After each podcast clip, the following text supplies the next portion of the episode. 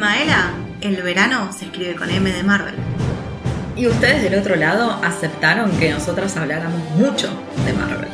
Entonces nos propusimos traerles unos mini episodios para estos días de verano de, de calor ardiente, hablándole un poquito de personajes no tan populares. Pero tampoco que no son absolutamente populares, porque la gran mayoría de ellos aparecieron en Botif, por ejemplo, un lugar donde aparecieron casi todos los personajes.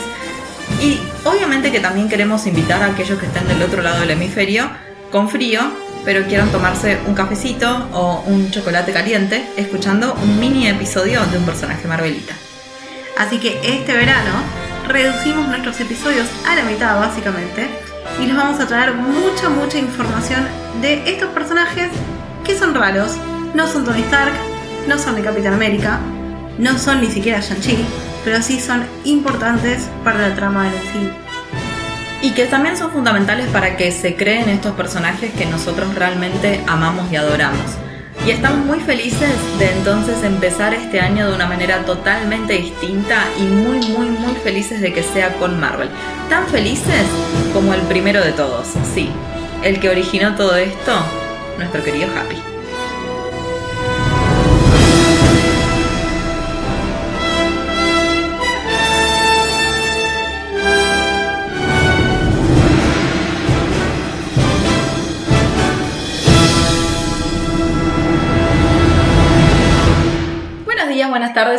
Noches a este caluroso verano Marvelita que estamos haciendo especialmente en Maela Reviews. Del otro lado se encuentra como siempre mi compañera amiga y Sadiki, Clara Luna. Del otro lado, hoy no tan lejos porque estamos grabando en locación. Sí, como les habíamos contado antes en algunos otros capítulos, hoy estamos grabando en locación y no podemos estar más felices de contarles. Sí, sí, porque la verdad nos encanta grabar juntas, es mucho más fácil para mí para la edición, quiero creer, no sé, nunca edité así, pero yo creo que sí, que va a estar bien. Al menos no pasa eso de que hay diferencia entre cada una de las personas que habla por las lógicas cuestiones de grabar a través de internet, básicamente. Por supuesto, no se corta el internet, no ladran los perros, no llegan pedidos de Mercado Libre a las 11 de la noche. Lo mismo, lo, lo que pasa, lo que aprendimos a convivir con en la pandemia. Y aparte también hay que decir que no por nada hablamos de internet y fallas en las conexiones. No, por supuesto que no. Hoy les traemos un capítulo sobre uno de los personajes secundarios, villanos de Marvel, que sentimos que merece más. Que merece más atención, que merecía una segunda oportunidad y estamos muy contentas de que se las hayan dado. Por supuesto, estamos hablando, porque ya les llevan el título, de Ultron.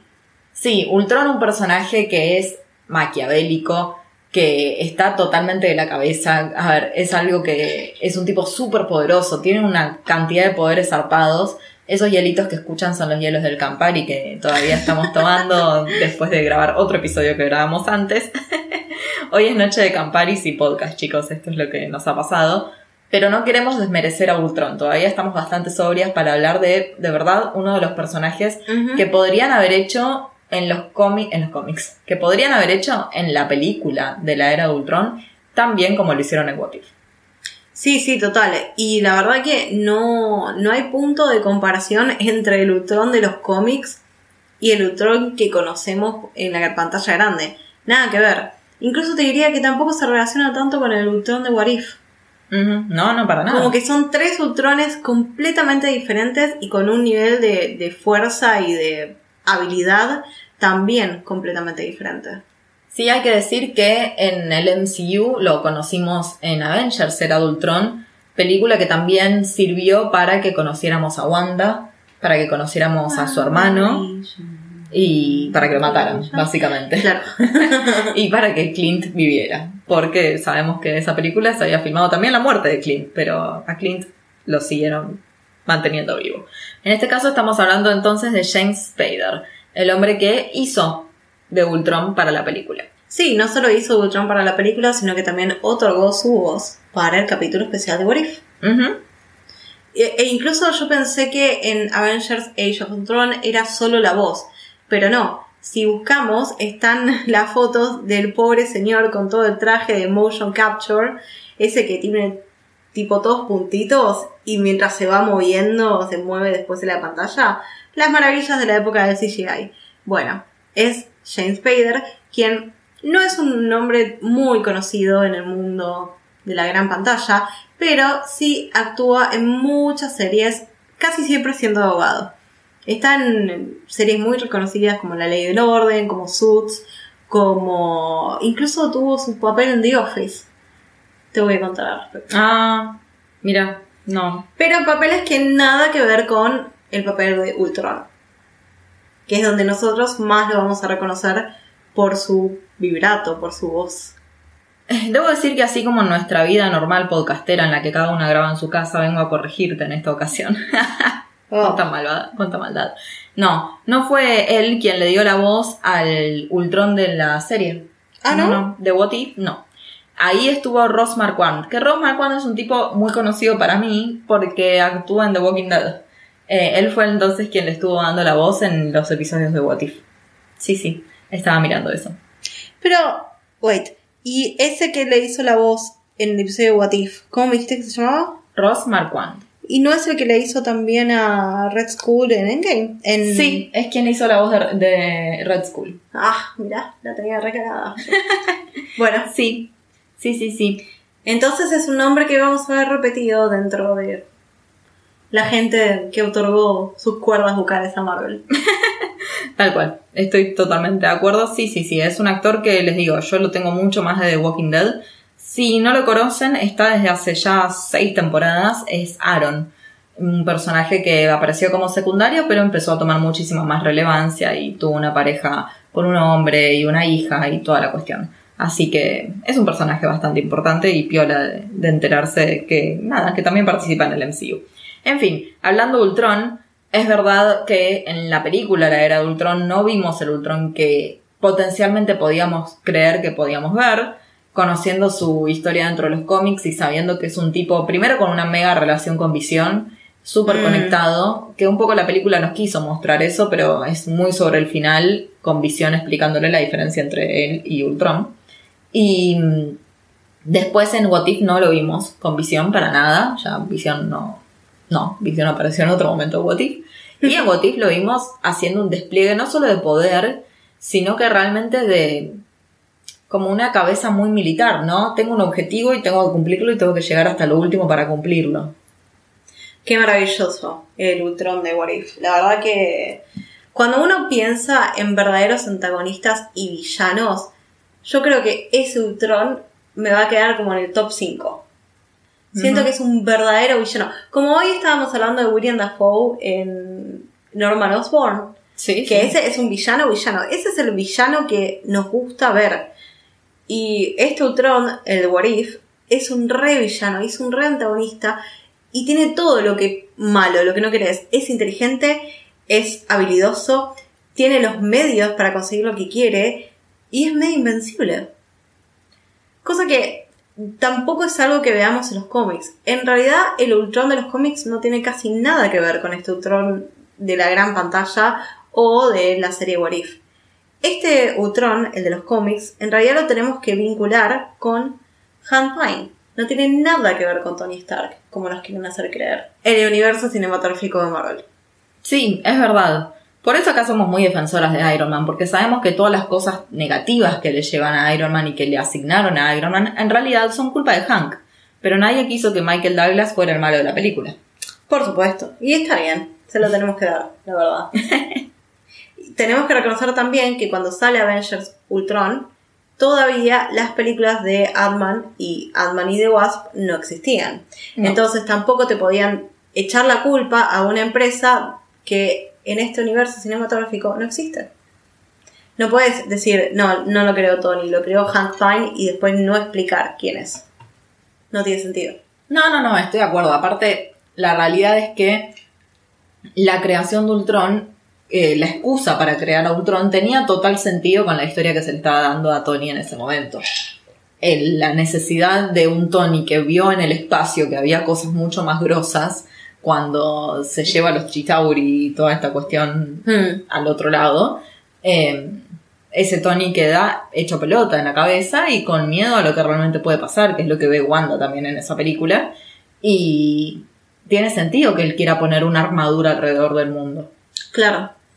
Sí, sí, totalmente.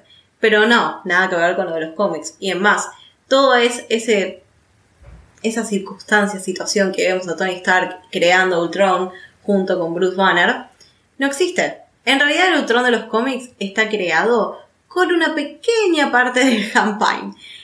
Lo creó más que nada a su ideal y semejanza cerebral, le podríamos decir, como que utilizó células de su cerebro para crear a este Ultron, que después tiene un montón de problemas con su creador. Tiene como daddy issues en los cómics, al punto que quiere en un momento asesinarlo para quedarse con su mujer, que es Janet Van Dyne, que la conocemos más adelante, que es como la Wasp original en las películas de Ant-Man and the Wasp. Exacto. Lo que tiene también Ultron es que al ser un sintetizoide, una especie de humanoide sintético, no sé, ha tenido muchísimas versiones, muchísimas versiones en la historia de los cómics. Entonces, capaz lo conocemos en un momento como Ultron, después Ultron 1, Ultron 2, Ultron 3, Ultron 11, otros nombres, Omega. Ultron es un personaje que en los cómics se ha cruzado no solo con los Avengers fuertemente, sino también mucho con los Cuatro Fantásticos. Ay, sí. Así que la realidad es que las posibilidades para ver Ultron son infinitas, son realmente muchísimas, hay muchos Ultrones. Y yo debo decir que a mí me gusta mucho esos momentos en los que hay peleas filosóficas como las que sabemos que sabe dar visión. Entonces me hubiera gustado que en esa película se dedicara un poquito más de tiempo a eso, la verdad. Sí, la verdad que si puedo pensar en eso y vincularlo con WandaVision, en el capítulo en que el Visión tipo se enfrenta con Visión Blanco y tienen este momento de intercambio de palabras y se explican entre ellos las cosas que me re gusta. Sí. Y re podría haber pasado con, con el Ultron de Warif. Imagínate el Ultron de Warif con el White Vision. Tipo, sentados tomando una birra. No, no, tremendo, tremendo. Y Ultron, así como les decíamos que tiene muchas versiones, también fue creado por mucha gente distinta, ¿no? Eh, hablábamos de que primero lo creó Hank, también lo crearon en Los Cuatro Fantásticos y también lo creó esto ya en los 90 porque el personaje de Ultron es un personaje que surge en los 60, como muchos de los que vemos en el MCU, son muchos personajes de los 60. Un Ultron fue creado en los 90 por, para mí, uno de los mejores villanos que existe en el MCU y que, si no se viene en esta fase, se viene en la que viene, Doctor Doom. Ah, Doctor... Pero Doctor Doom no, no se tendría que vincular con los Eternals o... Con los Cuatro Fantásticos. Pero no creo que revivan Cuatro Fantásticos. Ya lo hicieron dos veces y falló. Sí, no, ya está confirmada la película. ¿Está confirmada la película de los Cuatro Fantásticos? ¿No prenden? la, va, la va a dirigir John Watts. Sí, el director de Spider-Man. No prenden. No, no, no prenden. sí, la confirmaron hace como dos años igual, ¿eh? Ay, pero ¿cuántas veces tiene que fallar esa historia para que la dejen en paz? es como el capítulo de Los Simpsons que, que les grita, déjenlo, ya está muerto. Tipo, ¿para, ¿para qué? Y bueno, no sé, no sé qué querés que te diga. Solo te voy a decir que, que va a salir esa película dirigida por John Watts. Oh, y vamos a tener que comunicarnos otra vez con Victoria y decirle, Victoria, la verdad que no me parece lo que estás haciendo. La realidad es que Marvel necesita también de la familia de los Cuatro Fantásticos porque bien sabemos que para ellos son la familia y es casi que originaria de Marvel, digamos. Es muy importante para las historias de Marvel. ¿Qué sé yo? ¿Podríamos estar sin ellos? Sí, obvio, yo creo que sí. Pero bueno, veremos, veremos qué nos trae a pantalla. Digo, también hemos tenido muchas versiones de otras cosas y qué sé yo. sí, han funcionado, sí, sí, ya lo sé, lo, lo vemos a vincular con Spider-Man, ya lo sé. Pero siento que ya probaron, no funcionó, volvieron a probar, no funcionó. Entonces claramente necesitan encontrar otra familia. ya tenemos a los Eternals, que también son medio familia. Podrían Está bien, listo, entonces usemos la, la familia Eternals, o qué sé yo. No sé, tráeme a la familia de Hawkeye, ponele. con Linda Cardellini, Clint, eh, los hijos, algo, no sé, traemos una familia nueva. O si no, crear una familia nueva, utilizar algún personaje de cómic que no sea muy amado o muy conocido y crear una nueva generación. Bueno, ahora que hablaste de Hawkeye y hablamos por supuesto de Kate Bishop y de toda esta próxima generación de Vengadores jóvenes que se están viniendo, Es muy fácil también pensar que esos Vengadores pueden llegar a ser los Vengadores de la Costa Oeste, que es un grupo muy conocido de los Vengadores, de los Vengadores. Y esos Vengadores se enfrentan con una versión de Ultron, por supuesto que también. Ellos en los 90 se enfrentan con el Ultron número 13. Así que yo la verdad creo que no está todo perdido. Sobre todo, si no vieron el tráiler de Doctor Strange, pongan pausa ahora. Pero sobre todo considerando que personajes de What If están entrando en nuestro universo de carne y hueso. tremendo. No me hagas hablar de eso porque no, no podemos. Hoy no vamos a hablar de eso, pero es tremendo. Tremendo y la verdad que hay que agradecerle todo a What If. Sí. Siento que What If lo hizo un, un fan frustrado que vio, vio lo que estaban haciendo las películas y dijo, no, no, no. y se hizo contratar en Disney solo para hacer la serie What If y traernos otras realidades más adecuadas a la mentalidad de la gente que leemos los cómics. bueno, me parece, sí, tienes toda la razón. Estoy totalmente de acuerdo. Sabes que en las historias que vimos de What If, en el episodio de Ultron, en el que se enfrenta, que para mí es uno de los mejores episodios, donde se enfrenta con Hawkeye y con Black Widow, y que hacen team dos personas que son las que no tienen superpoderes y se las arreglan contra no solo Ultron, sino que su ejército, los centinelas. Eh, estos centinelas también son parte del ejército de Ultron, en la parte de los cómics de la era de Ultron, y también se enfrentan a Hawkeye. De hecho, Hawkeye es quien puede vencer a los centinelas. Que recordamos que en What If fue Hawkeye lanzándose al vacío, como lo hizo Black Widow en Endgame, y en esta ocasión salvándole la vida a su amiga, a Natalia. Qué terapéutico todo. Sí, sí, con esa mega explosión de ataque a los centinelas, estuvo increíble. ¿Ves? Es lo que te digo. Mi teoría de que alguien muy frustrado con las películas diseñó la idea de esta serie cierra por donde lo mires. Sí, sí, estoy totalmente, totalmente de acuerdo. Sí, sí, sí, sí, sí. Y también lo que cierra por todos lados es este episodio, en donde hemos hablado mucho de un personajazo como el que es Ultron, que estamos ambas de acuerdo en que no ha sido debidamente explotado en la pantalla grande, pero que la pantalla chica cumplió las nuestras expectativas, porque ese Ultron de Botif es increíble, así que es una nueva recomendación de que si todavía no vieron Botif, es momento de verla, porque definitivamente el Ultron de Botif lo vale. Eso se los puedo Totalmente. Aparte, chicos, son capítulos de 23 minutos, media hora. No pueden dejar de mirarlos. La animación es increíble. Los capítulos, las historias son increíbles y se junta todo al final. No se pueden perder de eso. Totalmente de acuerdo. Sí, sí, sí. Pero si todavía se lo quieren perder y mirar otras cosas, no se preocupen, porque Maela Reviews, tanto en Facebook como en Instagram, vamos a ir subiendo un par de recomendaciones para que siempre tengan algo fresco como lechuga para poder ver en este verano caliente, caliente que se nos viene. O fresco como nuestro Campari. También podía hacer eso.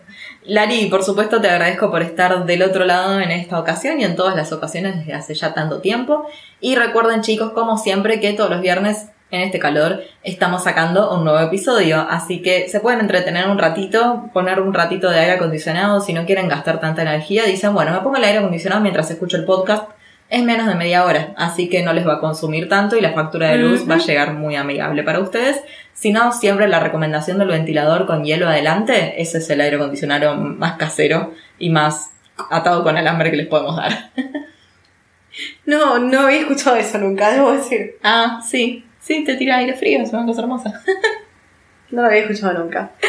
Así que Lari, muchas gracias por estar del otro lado, como siempre aprendiendo algo nuevo y nos vemos claro, la cada, cada capítulo aprendemos algo nuevo y en este capítulo no solo aprendimos un montón de cosas nuevas sobre Ultron, también aprendimos que hay que poner hielo delante del ventilador. Me parece muy importante que se vayan con este conocimiento. Exacto.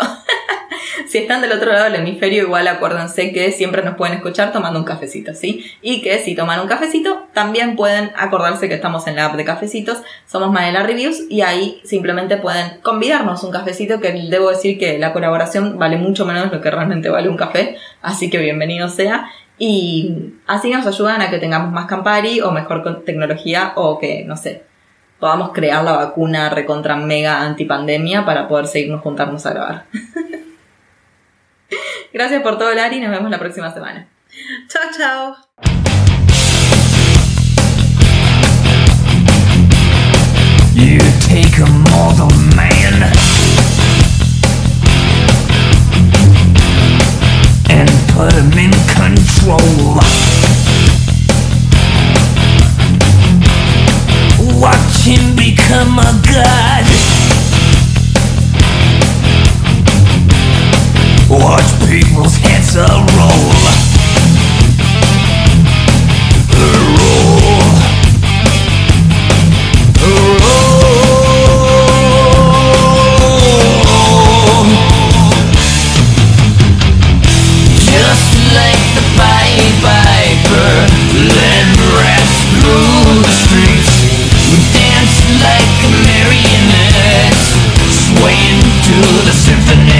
of destruction